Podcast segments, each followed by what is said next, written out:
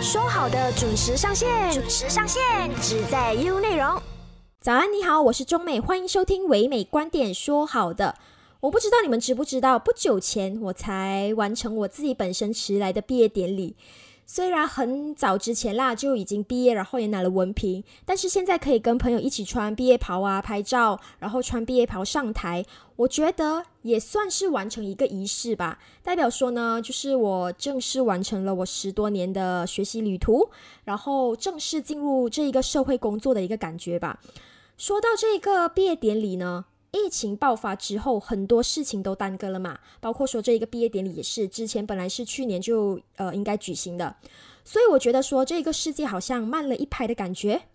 我觉得我算是幸运的一位吧，因为至少我可以上网课完成我的学业。但是网课也不是万能的吧，不是全部人只要上网课就能完成他们的课程，有些专业是需要实操实做的，包括说医学系呀。呃，然后需要去做 experiment 的一些课程，所以网课根本没有办法进行教学。那这样呢，就会影响了他们的学业。有一群学生呢，他们就面对了这样的问题：疫情爆发以来啊，两年了都没有办法回去上实体课。他们就是留学中国的各国留学生，我们简称留华生。好，中国在疫情爆发以后呢，就全面封锁了边境嘛，不开放让外国人入境。这一个政策已经有大概两年多的时间了，除了几个特殊的情况之外呢。包括说学习签证的申请也暂时没有对外开放的，导致就是疫情前已经返回他们自己本身国家的一些中国留学生呢，没有办法再一次回到中国的学校去上实体课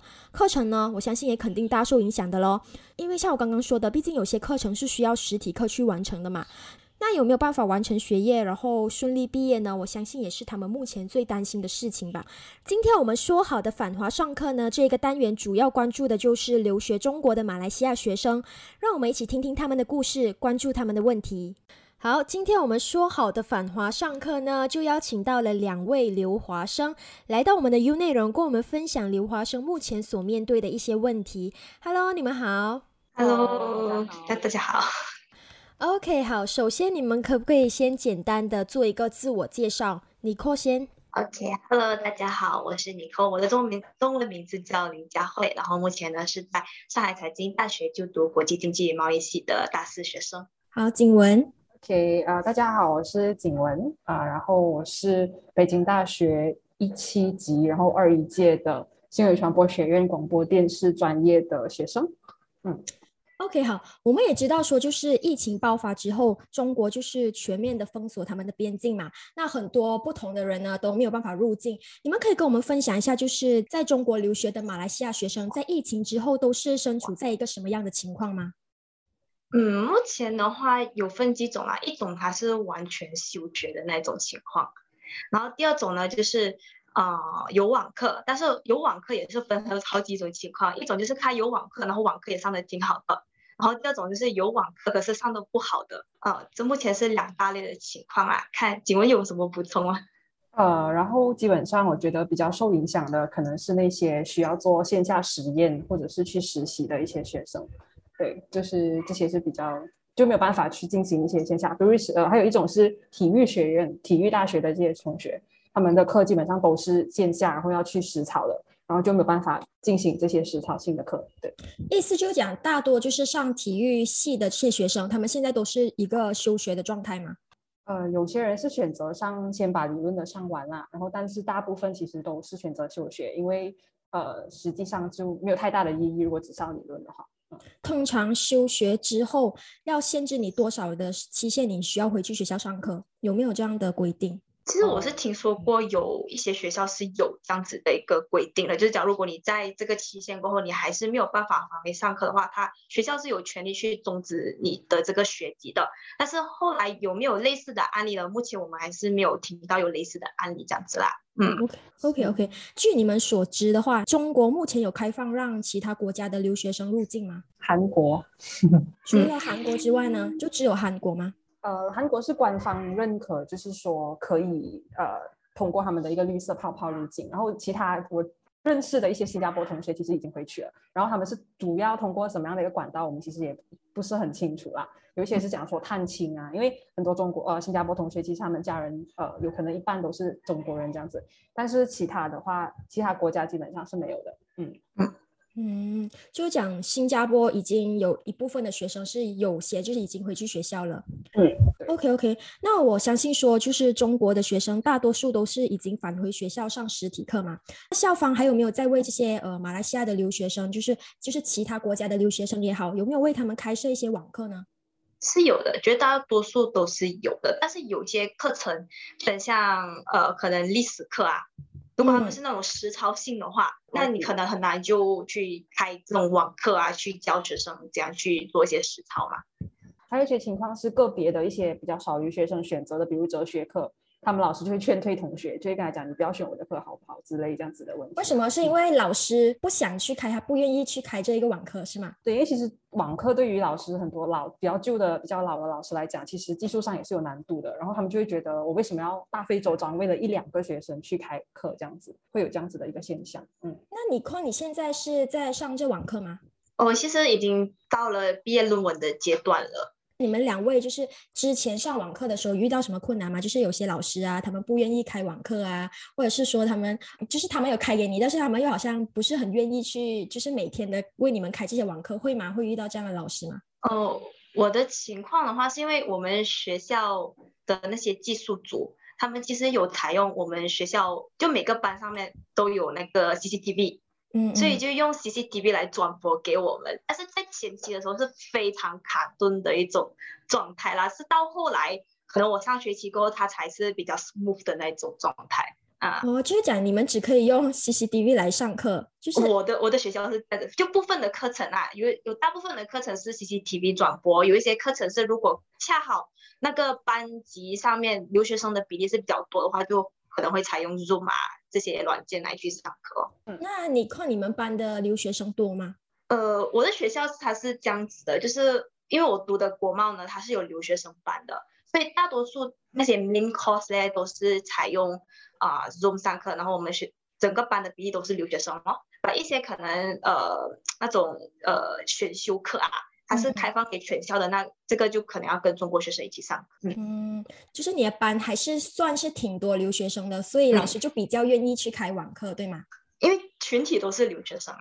OK，那景文方面呢？嗯，我这边的话，其实呃有一些课程就类似，就是如果留学生多的话，老师会直接开一个直播，就是直接在用 Class In 啊，或者是等等的一些 App 来帮你们就帮我们上课。但是大部分时间其实也是看一个录像的，对我们叫做录播，然后。呃，录播当中会遇到一些情况，除了卡顿之外，有些时候是老师忘记拿麦，然后就会听不到老师讲什么这样之类的情况，或者是很小声，就是或者是网不好的时候就会很杂之类的，对，会有很多这样子小小的问题啊。但是北大我觉得总体而言，就是如果你的课不是太少，真的只有一两个留学生的话，基本上他们都会 accommodate for 我们啦。嗯，因为我听说就是有其他学校的他们的班就只有他一位留学生，所以很多就是老师不愿意去为他们开网课，然后劝他们去休学，是很多吗？你们有朋友是这样子的吗？蛮有一部分朋友是遇到这样子的情况的，就是呃教授可能亲自去跟他们劝退啊，或者是甚至就是不回复任哦。我自己本身有上有尝试要上一个呃创业相关的课程的，但是那时是差不多要毕业了就选修这样子啊，然后。嗯，就是呃找不到群，然后它是一个线下比较多的课，然后就完全找不到群，也找不到联系人，就是完全就是自己把自己劝退的那种感觉，就是根本没有人来劝退，那你根本就是上没有办法上课的那种感觉。对，所以你们两位主要的课是不需要去上实体课的吗？就是通常就是网课也可以解决的那些课都是 OK 的，是吗？因为因为我的话是是商科专业嘛，所以我也没有什么需要实战的东西、实践的东西啦。对，所以网课是能解决的。嗯，景文也是吗？呃，我的部分是我比较幸运的点在于，我最后一门需要实操的课，在我呃，就是刚好跟中国同学的那个学期，就他们所有人都要在线上那个学期一起上掉了。对，然后之后的一个实操课是老师允许我们在线下拍了，然后把那个影片寄就是传回去。对，OK OK，没有办法，就是返回中国上课的话，对你们的学习质量是不是一个很大的挑战？包括说，就是你们有时候做一些作业呀、同学交流啊，或者是说考试的时候要怎么办呢？我觉得可以分为利跟弊啦。就如果网网上来讲的话，我觉得不管是在中国留学的也好，还是我们马来西亚其他学生本身也好，就上网课的利在于说，就是我们可以轻松一点上课嘛，你一起来就是这样子开电脑，对吧？但是我觉得弊一个唯一的弊端就是，呃，我们无法去真正的了解到我们自己的水准到哪里，因为考试的话都是比较水一点的。啊，这是我觉得他的那个弊端。那你们就是同学交流之间呢，你们有没有那种好像群主的，就是作业要做啊？会吗？会有吗？啊，有，因为因为我的 course 很多都是呃留学生嘛，所以跟留学生是没有什么障碍的。然后如果是跟中国学生的话，其实我也是属于比较幸运的那一类群体啦，就是遇到的中国学生都很愿意跟我们一起配合，然后呃可能。要做 presentation 那些也都是他们帮我们去做 present，然后我们是做有点幕后这样子的感觉啦，就是幕后帮忙啊。OK OK，那景文呢？嗯，我觉得有有影响的，就是呃，可能有一些课还是觉得线下去听可能会比较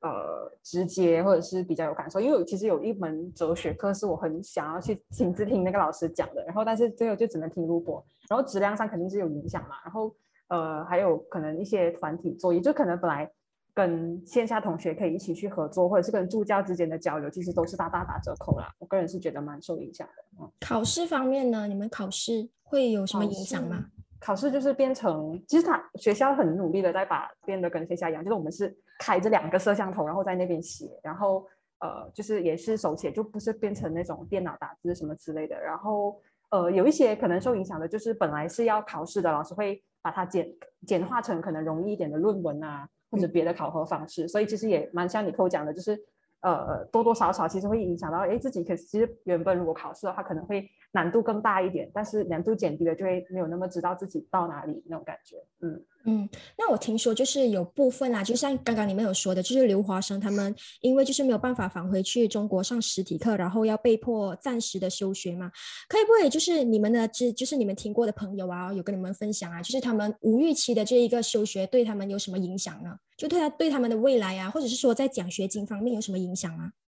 奖学金的话，之前是其实蛮多人奖学金是被停下来了的，然后所以他们因为其实他们原本生活的。资金来源就是奖学金，对，然后他们就会失去了这个这个来源了。然后另外一个，我觉得我自己身边朋友比较受到最大影响，可能是一位博士生的学长，他是考古学的，然后呃，他本来其实就剩下完成他自己的那个最后的 final year project，然后他就可以顺利毕业，然后拿到他的博士学位。然后现在他就真的是，因为他他必须回到线下的那个呃实体去做他的那个研究嘛，然后他现在回不去。然后变成他自己也要在这边，就是呃去找自己的一些 part time 的工作啊，什么来支撑自己的一个生活。因为他本来其实是奖学金生，对，就也会有很多这样子诸如此类的情况。然后可能体育生来讲的话，本来可能预计四年就是学好什么东西，然后回来可能当老师什么之类。但是因为没有办法回去嘛，然后也是无预期的，就是不知道可以修到什么时候，然后只能上理论，变成这些对他们来可能一些医学生都是有影响的，嗯。你困呢？你困，你有听过就是有朋友跟你们分享他们的就是遇到的困难吗？多少是有的，但是我觉得尤其是大三、大四的学生，他们会更加困难。因为如果对于大一、大二的学生来讲，他们其实可以选择，呃，我我已经不知道我要几时，我几时可以入境中国，那我就干脆退学，就回来马来西亚读。但是对于我们这种大三、大四的学长姐来讲，我们进也不是，退也不是啦，所以就变成对，就变成说，呃。呃，像如果假设我是医学生啊，那我我我需要做实习，我在马来西亚我也无法实习，我又没有办法入境中国去实习，就变成说我的整个呃学习的那个时间段要拉到很长，就会变成说我可能我预计本来二十三岁我可以毕业，可能我要二十五六岁我才能毕业了这样子，嗯，就是两头不到岸这样子，你也不知道你几时可以回去学校上课，然后你又没有办法在这里工作这样子，嗯，对。好，那你寇跟景文，你们有没有向相关单位去反映过，说目前马来西亚还是有很多留华生没有办法回去中国，回去学校上实体课，然后在学业上面对了很大的问题，你们有反映过吗？嗯，我们的代表人来讲一下，因 为我们其实，在。二零二零年，就是那时候，二零二零年的下半年，就是九月份开学的时候，中国的学生就已经开始返校了。那时候，其实我们就已经有采取一次行动，去跟我们这个驻华大使馆那边去反映，说可不可以就是争取入境嘛。然后再后来呢，我们在呃十二月，二零二零十二月跟二零二一年的三月也是有先后在在反映、在争取过的。其实，嗯，他们给你们什么答案呢？就是你问的时候。请问你记得吗？有啊，就是每次问他们，他们就讲，嗯，我们已经正在努力的沟通，就是他们会一直跟我们讲说，我们在沟通，在安排，在研究，在沟通，在安排，在研究，然后就一直循环往复，对，但是一直都是没有答案。嗯，你们是面对面去跟他们谈吗？还是都有？就是网上的也有，甚至我们已经去到布查加呀去见一些部长了，对，然后也没有一个结果。那部长给你们的答案呢是什么呢？我会努力的，类似这样子的东西啊。就是你，我听说你们有组织一个学生会，可以可以不可以稍微给我们简单的说明一下那个学生会还是什么的？就我们这个马来西亚旅华同学会呢，跟 AMSIP 就是景文在的那学生会是注册于这个马来西亚驻华大使馆的教育处的名下的。对，然后就旅华的话是一九九九年成立嘛，然后我们下面呢还有十五个分会这样子。所以你们这一个旅华是主要的，然后下面还有其他的分对对对分会，然后你们就跟旅华的就跟景文的这一个合作，对吗？嗯嗯，我们当时其实是从这么多的学生会里面，其实去抽一些人出来，去集合一个专案小组，专门为了这件事情。对，所以他也算就是算一个小组吧。嗯。嗯，然后就有去跑这些相关的部门去问几十人入境。那直到就是去年的时候，他们有没有给你们什么回复呢？回应啊？有很多风声啊，我记得，我记得去年年尾的时候，民政党也有出来说，就是会帮部分的学生入境嘛。那我其实挺好奇的，就是过后有什么后续吗？没有下文哎，好像。对对，其实那时候新闻出来的时候，我是有尝试打。过电话给民政党那边问是什么样的一个情况，因为我们旅旅华终究还是要要顾及我们所有会员的那种权益之类的嘛，所以我打电话去问，然后他也是说就是是上面安排下来的，然后到现在就就就这样，不能说没有下文，其实有一部分的学校哦，他我就听会员有一些会员给我反映过，就是。一些学校就有通知他们可以返校了，但是非常私立的学校。也也不不能算是，好像四川那边还有上海有一些学校哦，他是讲可以回来的，但是我们现在主要的问题是在于卡在那个签证上面，就是很多学校他们其实是不清楚那个状况的，他们不知道他们政府其实。就是很多老师可能都会问学生，你为什么不回来，或者是你为什么你要上这个课你就回来？可是他们不知道说，其实他们政府是不允许我们回去，或者说其实呃外交上我们 visa 是不能申请到的。对，这是很多学校面面临的一个问题。这样，所以意思就是讲，其实你们很多学校都不知道，就是现在的政策是怎么样的。可能老师吧，个别老师，学校可能哦，安妮还是知道，但是可能个别只是教书的老师，他不会去关注这些问题，或者是关注国家大概政策是怎样跑嘛，他就只是教书，对他就会觉得哦，我都我不知道啊，我就是要你回来，或者是我也不知道你不能回来什么之类的，就是个别老师啊，嗯。那今年呢？今年还有没有什么任何的进展？目前我已经退了，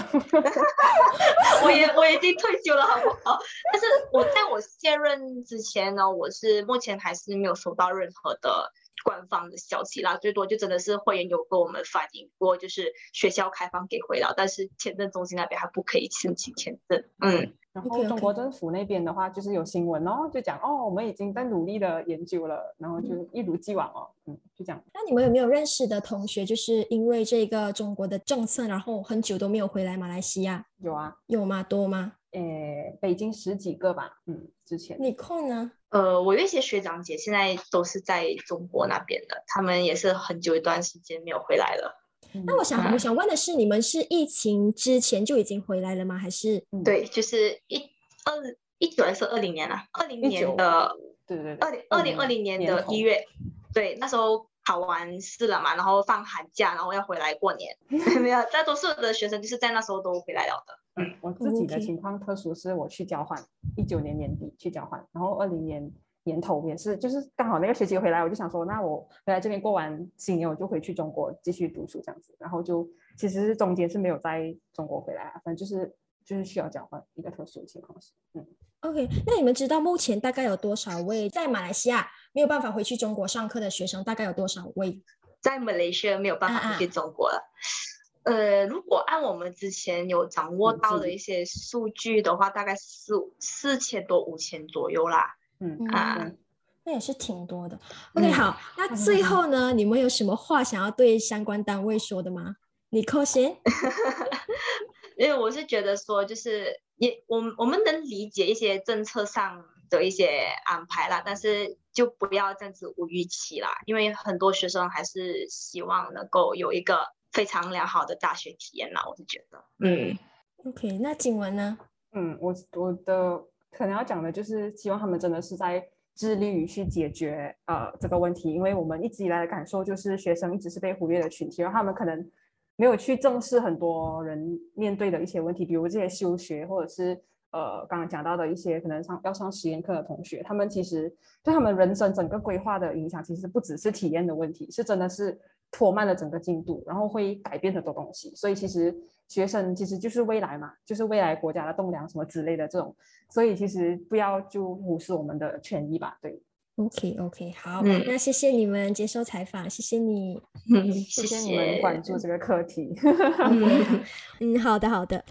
好，其实我个人认为呢，你寇跟景文相对的来说的话啦，还算是比较幸运的学生，因为他们不需要面对网课所带来的一些问题嘛。但是我觉得啦，就是大学生活除了学习之外呢，相对的来说有点可惜的，就是他们可能缺少了大学校园的生活，就是跟朋友一起玩的时间。我觉得。除了他们算是幸运的可以通过网课来完成学业之外呢，刚刚他们也有说到嘛，就是身边有朋友因为不能上网课而被迫暂时休学的。那我相信这些学生呢，都是在拼命的挣扎中，每一天都在想要怎么样可以尽快完成他们的学业。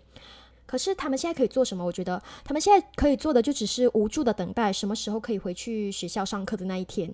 我相信很多大学生，包括我自己本身啦，我以前就是每天都在想要不要去上课啦，要 bonding 这些。可是你们看，别人想去上课都没有办法去，可能对一部分的人来说这不是一个问题，但是对真正想要完成学业的人来说呢，却是他们就是求之不得的事情。他们也不知道什么时候可以回去学校上课。那这一个问题呢，到去年尾之后就没有下文了嘛？我也有针对这一个问题询问一名政治人物有关最新的进展，他给我的答案呢，就是过一段时间再谈。好，我们先暂时休息一下，过一段时间我们再继续聊一聊这一个课题，继续留守 U 内容。欢迎回来，唯美观点说好的反华上课呢，我是中美。我们线上有另外一位目前正在休学当中的在籍留华生。因为他特殊的专业是需要以实体课实践的方式去完成他自己本身的学分的，导致说呢，目前没有办法回回学校上课，对他的影响是非常非常大的。那因为个人隐私的因素呢，我们在这里也会为他做一个变声。Hello，你可以跟我们分享一下你在疫情之后没有办法回中国上实体课嘛？你目前是处在一个什么样的情况呢？总的来说，我觉得是一个很尴尬、不上不下的情况。就有点感觉，我们留华生是一个被遗忘的群体。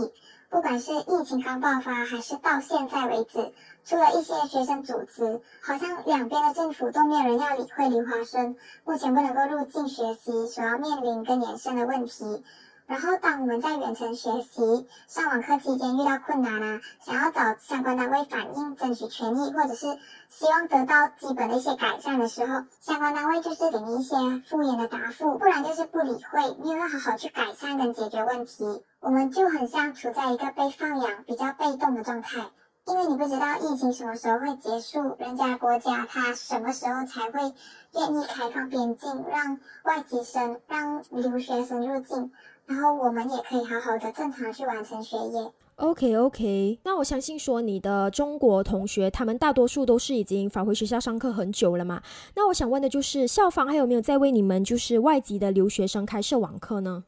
关于网课这个事情，我相信大多数的高校都是有提供网课的，但是重点在于这些网课的质量是如何。从一开始疫情爆发的时候，无论是中国境内还是境外，大家都是以网课的方式来上课。那个时候虽然讲说可能有一些比较常规的网课问题，但是因为全部人境内境外的同学，大家都是在同样的一个情况、同样的环境下，所以各个部门可能收到反馈都会比较重视。去改善跟解决问题，但是后来中国的疫情比较受到控制，那他们境内的同学就是恢复到一个很正常的线下实体课，就变成只有境外的学生需要到上网课，可是校方跟老师就没有再去理会网课的质量。我觉得从这个时候开始，就是会有比较多问题出现。嗯，那我听你这样说的话，就是没有办法返回学校上实体课，对你的学习质量方面来说，是不是一个很大的挑战？我自己比较常听到，也是我自己经历过的是，一些课程的老师，他可能认为留学生在这个课堂上的占比比较少，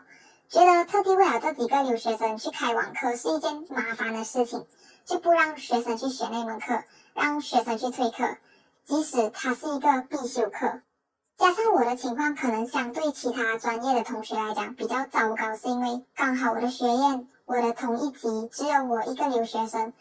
那一开始入学前，我是不知道只有我一个留学生这样子的状况，但是我再三的去跟老师确认说是否会提供网课这个事情。那当时的负责老师就跟我讲说，哦，他们会提供的，不用担心之类的这种话。结果这个所谓的提供网课啊，是要我自己去找到这些教授跟同个课程的同学去联系、去沟通、去解释我的处境。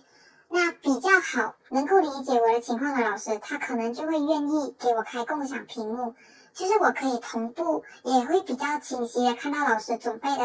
啊 PowerPoint 跟他们的授课内容。但是也有一些老师，他们完全没有办法理解，也听不进去，不愿意的老师，哦这个就真的是比较棘手了。如果不要退课，你就需要每一节去请同学帮忙，去请他们准备多一台设备，去借多一台设备给我，在上课前调好角度直播上课的实况。但是这种事情，你麻烦别人一次两次你还好说，这个长期下来真的是会造成别人的困扰。加上大学大家都有自己的事情安排，可能有些同学他们有自己的研究要做，并不是讲说啊点到点都会去准时上课那一种。那同学们其实也真的没有义务要给我安排这些事情，我自己长久下来也真的是觉得很不好意思。更何况你交了学费，你花了这么多时间在联系人、找人解决问题、找人帮忙，那个学习效果还是这么的不理想。嗯，明白明白。好，那你现在是处在一个没有预期的休学状态嘛？